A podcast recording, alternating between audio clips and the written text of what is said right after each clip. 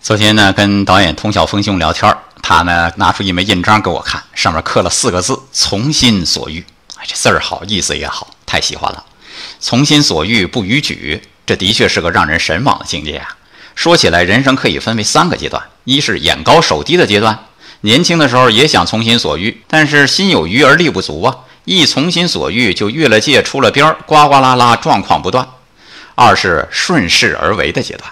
已经有了一定掌控能力，从心所欲的时候更考虑利用外在资源。但是人在江湖，更多的时候是从流飘荡，身不由己。